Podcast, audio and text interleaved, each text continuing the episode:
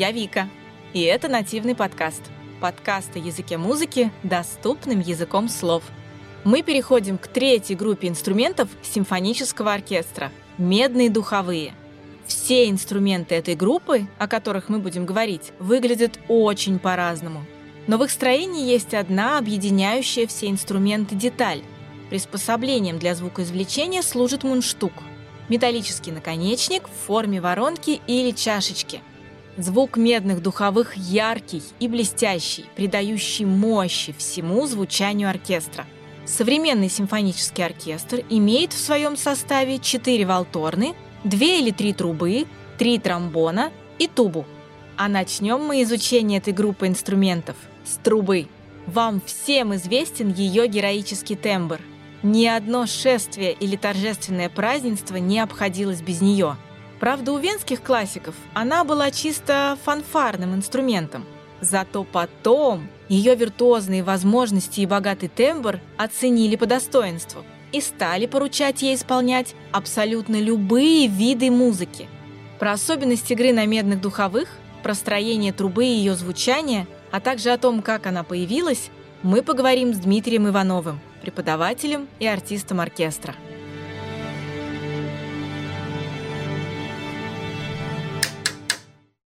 Я сегодня хочу с вами поговорить о самом древнем медном духовом инструменте. Мне кажется, что ваш инструмент, если мы поднимем историю, да, какие-то, возможно, изображения музыкальных инструментов очень-очень давно, мы увидим что-то очень похожее на то, на чем вы нам будете сегодня играть. Мы сегодня поговорим о трубе.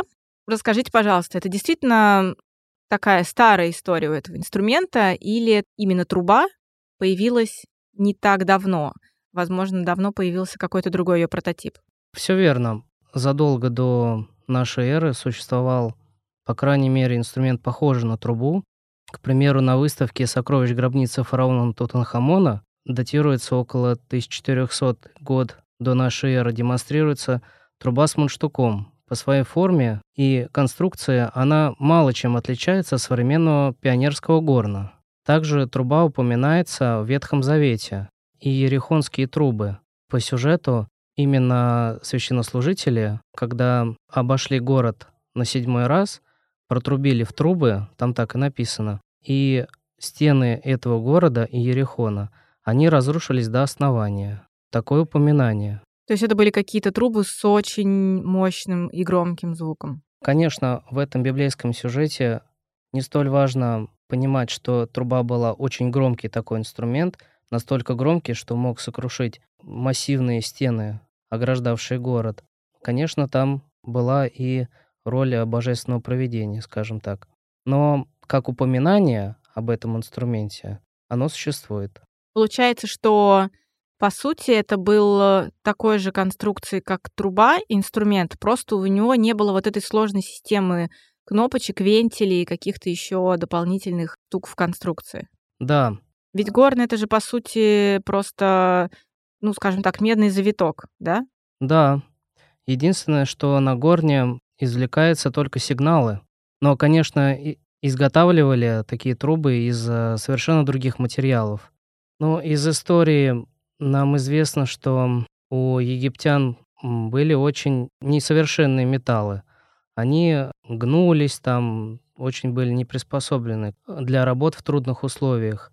Во время охоты, во времена военных действий а, люди использовали рога животных для извлечения на них сигналов, будь то сигнал к началу охоты, к окончанию охоты, и также военные сигналы, начало наступления, отступления и тому подобное. И, как правило, везде, где зарождалась человеческая цивилизация, с ней рядом шла и труба. То есть я правильно понимаю, что это прежде всего был инструмент для каких-то военных действий?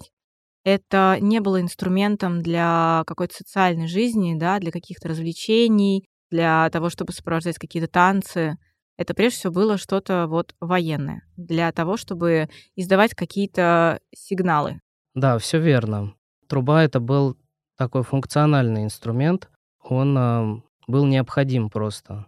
В музыкальной культуре Древней Греции, как мы помним, там зародились Олимпийские игры, там было соревнование для музыкантов. которые играли на медных инструментах. И побеждал тот, кто мог извлечь из инструмента наиболее громкий звук. Тогда это, видимо, труба была больше похожа на пионерский Гордон, такой Да. простейший, без вентилей, без клавиш, без всего. Да, в те времена, конечно, трубы были не такие, как мы их сейчас видим. Она была просто похожа на пионерский горн. Просто трубка полтора метра. Ее скручивали один раз. И вот на ней играли сигналы.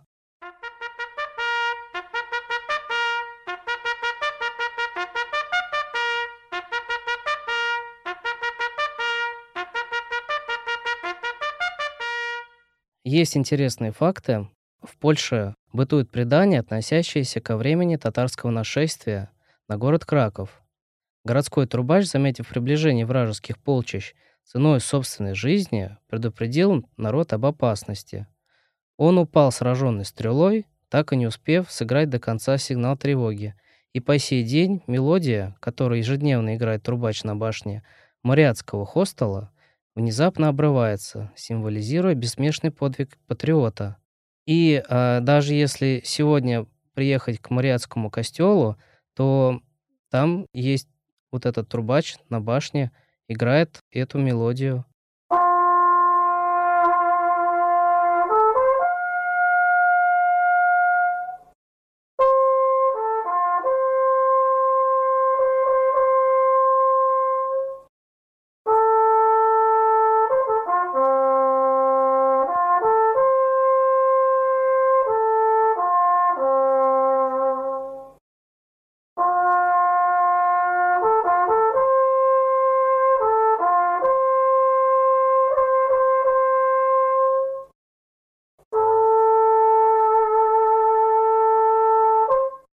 А вообще, насколько было для того времени характерно, чтобы где-то на башнях, на стенах города стояли трубачи? Это было практически везде, даже в Древнем Риме на башнях трубачи играли а, сигналы. Они играли сигналы для оповещения жителей о надвигающейся угрозе, о прибытии короля или какого-то важного правителя, важных гостей. А также они выступали в роли, скажем так, часов. Они играли каждые там три часа какой-то сигнал. Так люди понимали, когда утро, когда уже полдень, там день, вечер. Очевидно, что все это время, о котором мы говорим, трубачи исполняли функцию некоторую системную да, в городе. И никакой речи не стояло о том, чтобы, не знаю, были какие-то концерты трубачей. И, соответственно, опять же, не приходится говорить о том, что та музыка, которую исполняли на трубах того времени, она была какой-то виртуозной, сложной, потому что сигналы в большинстве случаев, они имеют не очень сложную, да, такую схему, чтобы ее могли озвучить, ну, максимально разного уровня трубачи, чтобы новички максимально быстро это выучивали и тоже могли исполнять. И, соответственно, чтобы там, если это сигнал для войска, они, все солдаты тоже понимали, о чем им сейчас говорят, поэтому сигналы по умолчанию были не очень сложные. Когда композиторы развернули свое внимание на трубу и решили, что она может исполнять нечто большее. И насколько это связано с тем, что, как это, знаете, что первая курица или яйцо, вот так же с трубами. Если мы говорим о том, какие произведения со временем они начали исполнять. Вот что было раньше? Труба стала усложняться в своем устройстве, и композиторы такие, о, труба, оказывается, вон оказывается, что может, я ей что-нибудь сочиню посложнее. Или наоборот, композиторы стали что-то такое выдумывать интересное. И те, кто делают трубу, те, кто ее там усложняют, они решили, что для того, чтобы исполнителю было проще подобное сочинение исполнять, надо туда добавить чего-нибудь интересного в строение. Что было раньше? Конечно, труба была на тот момент очень бедна, скажем так, на количество звуков. На ней было можно сыграть только несколько звуков. Это натуральный звукоряд. То есть просто ноты до, соль, до, ми, соль наверху. То есть ну, буквально там 5-6 нот можно было извлечь. И композиторы, мы знаем только где-то вот в 17-18 веке стали использовать трубу в своих произведениях. Но тогда функция трубы была, опять же, сигнальная, как и а, горн. То есть ей давали опять сыграть только там, грубо говоря, пять звуков. Это было либо сопровождение, либо такой от, откровенный сигнал. Но большой роли труба не играла. То есть я правильно понимаю, что несмотря на то, что композиторы начали использовать в своих произведениях и, как следствие, в маленьких оркестрах стала использоваться труба, она все равно играла там тоже, что, по сути, играли трубачи на стенах города. Да, вы правы. Все-таки можно ли определить примерно какое-то время, когда труба стала интересна как э, более виртуозный инструмент? История такова, что в конце 17-го, начале 18 века к такой вот простой трубочке стали в ней делать отверстия. То есть в горне, проще говоря, стали делать отверстия, дырочки, которые просто закрывались пальцами.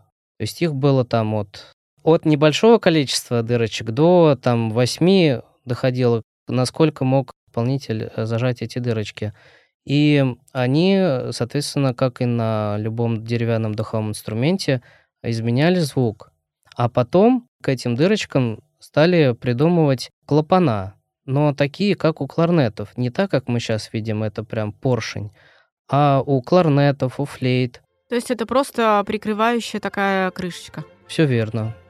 Такой как бы рычаг, как коромысло. И Иоганн Себастьян Бах написал, включил барочную уже трубу в свой второй Бранденбургский концерт.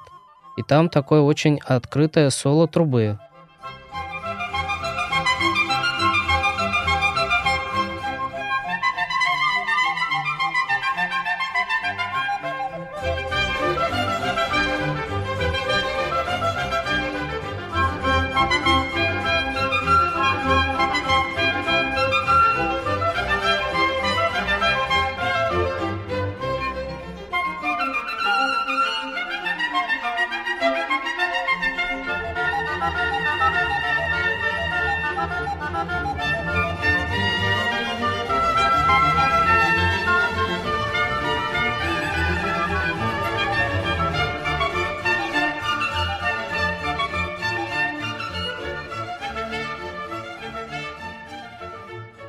А были еще какие-то эксперименты с трубой, что-нибудь с ней еще придумать для того, чтобы усложнить ее звукоряд, помимо того, что в сам а, инструмент проделывали отверстия? Да, были эксперименты. Э, делали трубу похожую на тромбон с выдвижной кулисой. Единственное, что эта кулиса выдвигалась не вперед, а назад, за спину музыканта. Такие образцы есть в музее Глинки у нас в Москве. Ну и, думаю, по всему миру тоже они имеются. А почему не прижилось? Неудобно? Неудобно, все правильно. Опять же, насколько мы можем это понимать из тех книг, которые сохранились. И мы постепенно переходим к тому, что вот эти все эксперименты приводят к опыту музыкальному, когда неудобно кулисы, неудобно отверстия, и что-то пытаются создатели трубы что-то еще придумать, и в какой-то момент они как раз придумывают историю с клапанами. Да, был еще инструмент корнет. В нем как раз-таки такие клапана и существовали. Каждый клапан имел свою функцию, а всего было их три, как и мы сейчас на трубе видим. Но единственное его отличие от трубы было в звучании. Корнет он был более мягкий, а труба была более звонкая.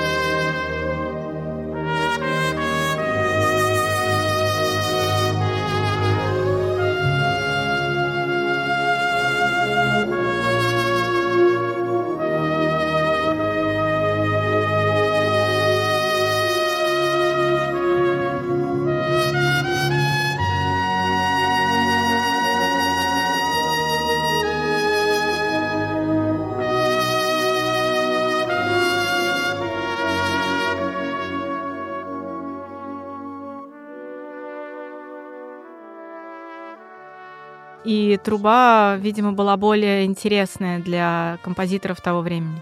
Композиторы хотели сделать э, трубу тоже хроматической, чтобы она была не вот по натуральному звукоряду, только несколько звуков извлекала, а могла все, все извлечь, все полутона. И как раз клапаны позволяли это сделать? И клапаны, да, верно. А вот мы говорим клапаны, но кажется, что клапаны это вот примерно как на деревянных духовых инструментах. Вы говорите, что у трубы строение немного другое. Сейчас это не клапаны. Они еще называются пистоны. То есть был корнет, а пистон. А это строй, пистон это вот как раз механизм. И тут, конечно, есть отличие клапана трубы от тех же самых кнопок, к примеру, у Валторны. Там отличие в механизме. И в чем здесь особенность? Здесь особенность, что он ходит как бы по цилиндру. Как поршень. Ходит поршень, да. И с помощью пружины, то есть она нажимается кнопочка, и с помощью пружины выталкивается.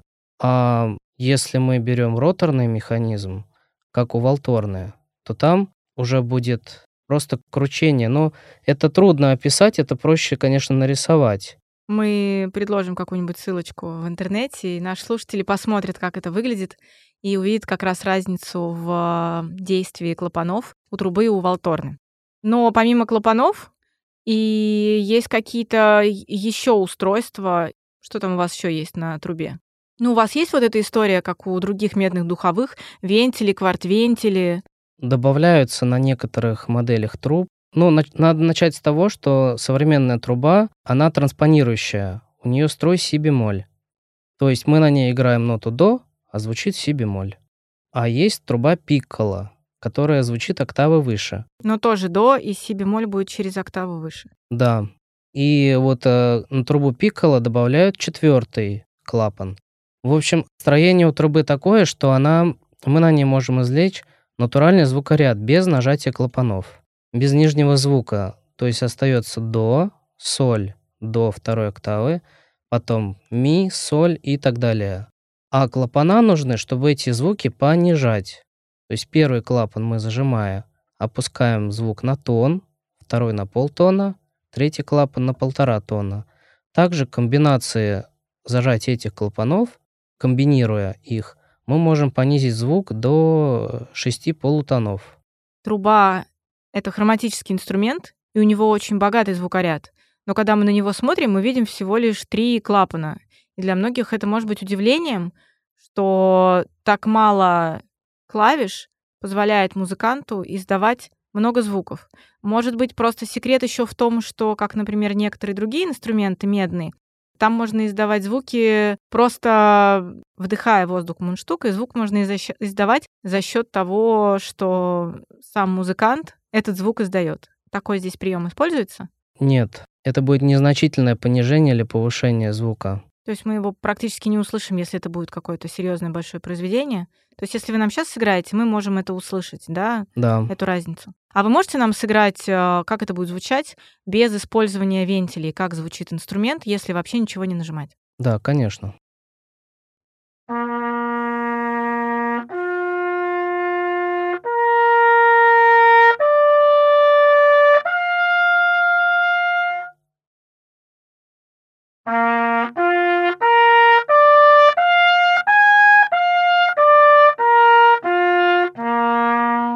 А давайте теперь эксперимент. Вы извлекаете ноту, потом нажимаете один клапан, как это меняет, там, два, три, как это, покажите на одной ноте прям пример.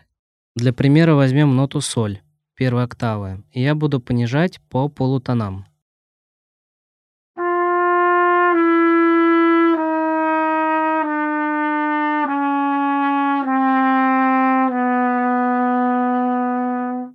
Так, я сейчас кое-что увидела. Помимо того, что вы нажимали клапаны, вы еще пальцем левой руки что-то двигали внизу.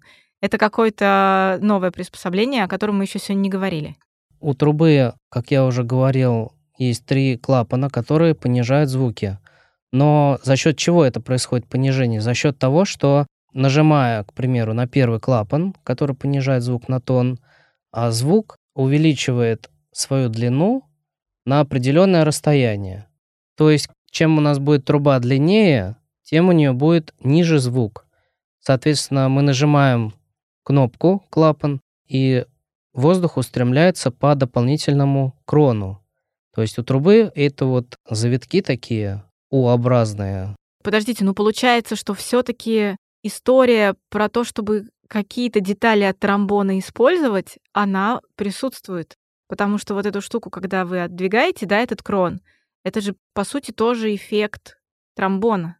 Но оно же выглядит так же. Вы тоже что-то двигаете за счет того, что вы удлиняете трубку, удлиняете ход воздуха в ней. Такое же делают и в тромбоне. Ну, если только визуально. Но вообще, если вернуться к истории, то трубы были не одного только строя, как и волторны. Они были разных строев. Но как эти строи менялись? То есть, скажем, у нас была основная трубка какая-то, и мы к этой основной конструкции могли кроны менять. К примеру, там первую и третью кроны. Они были бы другой длины? Они э, были разные по длине, соответственно, чем они были короче, тем строй был выше. Чем они были длиннее, тем строй был ниже. И таким образом музыканты во время, даже композиторы им писали, к примеру, там в первой части концерта труба до, а во второй части концерта, к примеру, труба F. Музыканты меняли кроны прямо во время концерта. Да. Так что они, а, если вот проводить даже интересные наблюдения, а, нынешний музыкант с собой несет на концерт одну трубу, а в то время носили трубу и еще с собой, скажем так, детальки. С, сумку с детальками, с кронами, с дополнительными.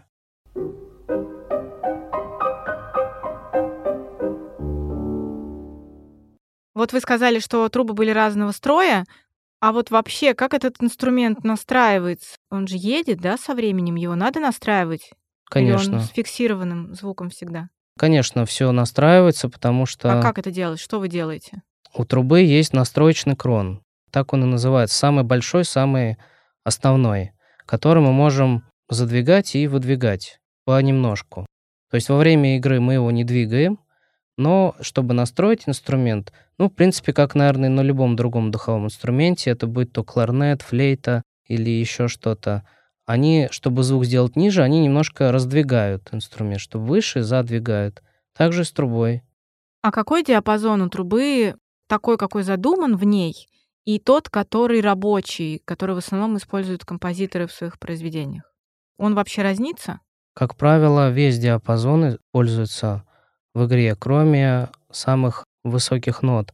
К примеру, у нее диапазон от по звучанию получается ми малая октава и вверх там вообще можно до стратосферы уйти. В джазе только так и делают в основном. Это до третьей октавы. А за счет чего такой очень высокий звук достигается? А за счет а, сложения губ, очень грамотного, правильного, и подачи воздуха. Ну, это отдельная, конечно, тема. Там еще и язык в этом работает, по-особому складывается. И это все очень непросто объяснить, это надо как-то вот почувствовать просто. Я в своем опыте знаю такие истории и не раз их наблюдала. Духовики, играющие на медных инструментах, их часто можно увидеть в коридорах или где-то там в уголочке сидящих. Они ходят просто с мундштуком и в него что-то там делают какие-то штуки. Я правильно понимаю, что подобные упражнения, назовем их так, они позволяют, по сути, не используя инструмент, все равно репетировать, скажем так, свою партию и все равно разрабатывать амбушюр, как там все работает, губы, да, разрабатывать понимание, на какой звук, как нужно вдыхать в мундштук, или вы это просто балуетесь? Нет, конечно, это все существует для того, чтобы, ну, как минимум, размять а, губной аппарат, размять те мышцы а, лицевые, которые у нас, а, вот губы, вокруг лица, в общем. И недостаточно просто в трубу дуть воздух, чтобы получался звук. Нужно по-особому складывать губы, чтобы получалось, мы ее так называем пчелка. Звук похожий на пчелку. Это как, можете изобразить? Да, конечно. В общем, губами это будет так.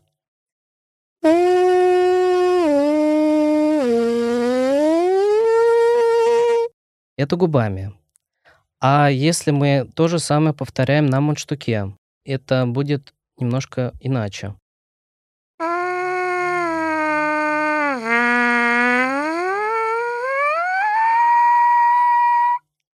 Даже у музыкантов существует практика исполнения выученного произведения, которое ты учил на трубе, исполнять его только на одном мундштуке. Это дает более объективную оценку, какие места тебе надо еще подучить, а что у тебя хорошо получается и так далее. То есть мундштук очень важная вещь для медника, музыканта. И, да, и к подбору мундштука тоже приступают очень скрупулезно. Даже профессионалы нередко за всю свою музыкальную карьеру несколько раз меняют размер, марку мундштука. Вот настолько это а, индивидуальная вещь.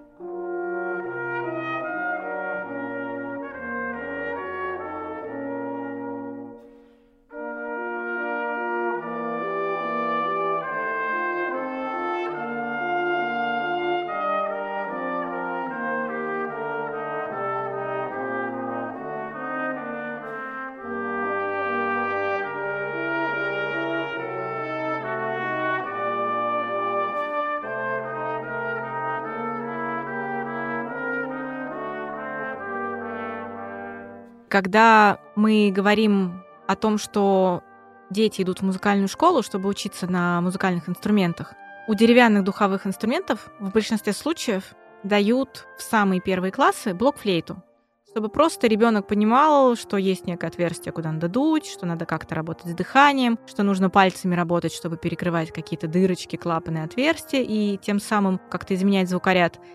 Когда ребенок приходит в музыкальную школу и говорит, я хочу играть на трубе, в музыкальную школу в среднем идут где-то в 7 лет, да, ему прям сразу дают трубу или там какие-то есть промежуточные инструменты, чтобы научиться? Или ему дают сразу мунштук, а трубу, когда научится играть в мунштук?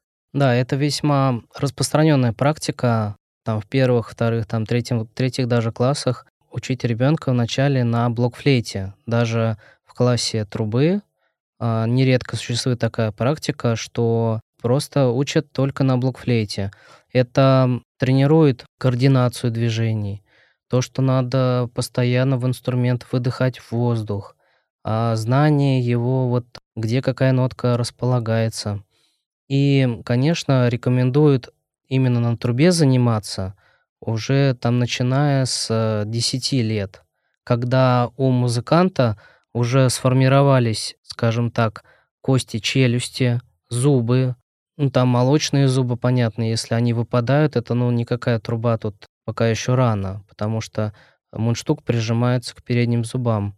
И еще у ребенка, конечно, немаловажно, труба довольно тяжелый инструмент для ребенка.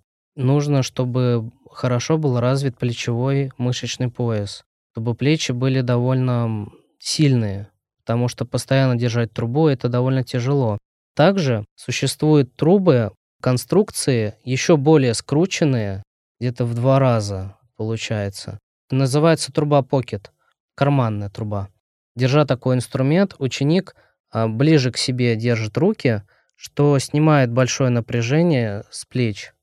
И на таких маленьких трубах, компактных, она по а, своей структуре мало чем отличается, такой же звук, в принципе, но она короче, и на ней, на ней легче, соответственно, ее легче держать. На таких трубах вот тоже начинают дети свое обучение. Как только они подрастают, крепнут, уже можно а, задумываться о том, чтобы доверить ему трубу, так скажем, полноразмерную, какую мы ее привыкли видеть.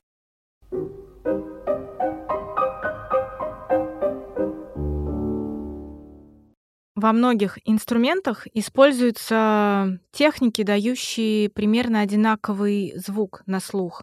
Техника легата, да, это что-то певучее, техника стаката, что-то отрывистое. У трубы, я думаю, техники используются такие же.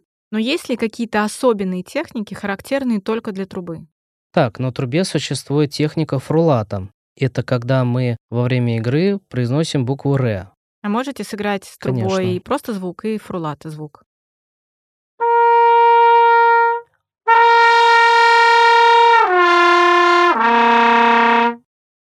Еще что-нибудь? В смысле техники?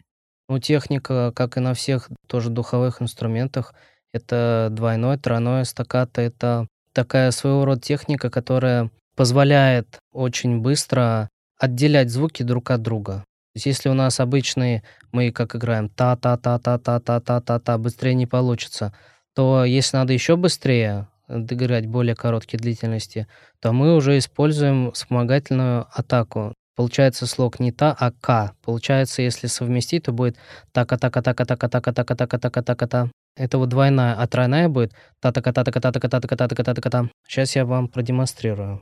Продемонстрирую вначале одинарная атака, как мы привыкли, потом двойная, потом тройная.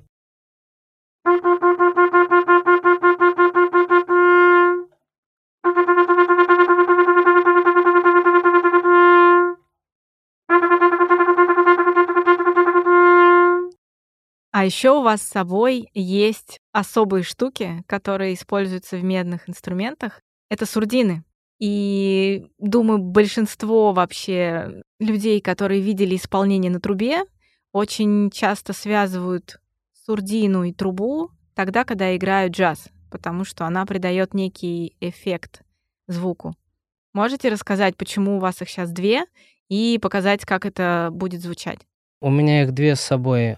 Одна у меня сурдина, так называемая, для домашних занятий, она максимально глушит звук, настолько, что его, можно так сказать, еле слышно. То есть, к примеру, чтобы заниматься это, либо по вечерам никому соседям не мешать, либо перед концертами разыгрываться, опять же, чтобы никому не мешать. А вторая сурдина, так называемая груша, она очень делает звук таким резким. Вот я сейчас продемонстрирую, как они обе звучат.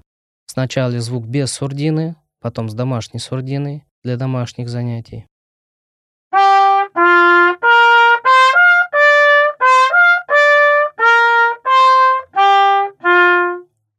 Одеваю сурдину для домашних занятий.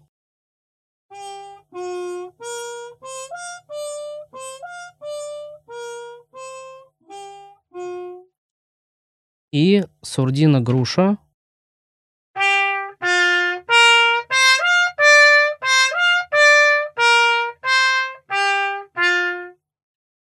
А есть еще сурдины, их вообще немало а, разных. А, есть сурдина грибок, она похожа на гриб, просто у нее такая форма. Она максимально делает звук мягким, приглушает. А есть сурдина квакушка, она называется сурдина вах-вах. У нее особое строение, которое позволяет руке исполнителя то звук прижимать, то отпускать. И Но такое... по идее вы можете и сами рукой это сделать. Да, но это будет не так э, серьезно, не, не так ощутимо, как если на этой сурдине. То есть прям там будет ква-ква-ква, можно вот так вот играть. Но, конечно, вот эта сурдина-квакушка, она очень часто применяется в джазе и очень редко в классической музыке.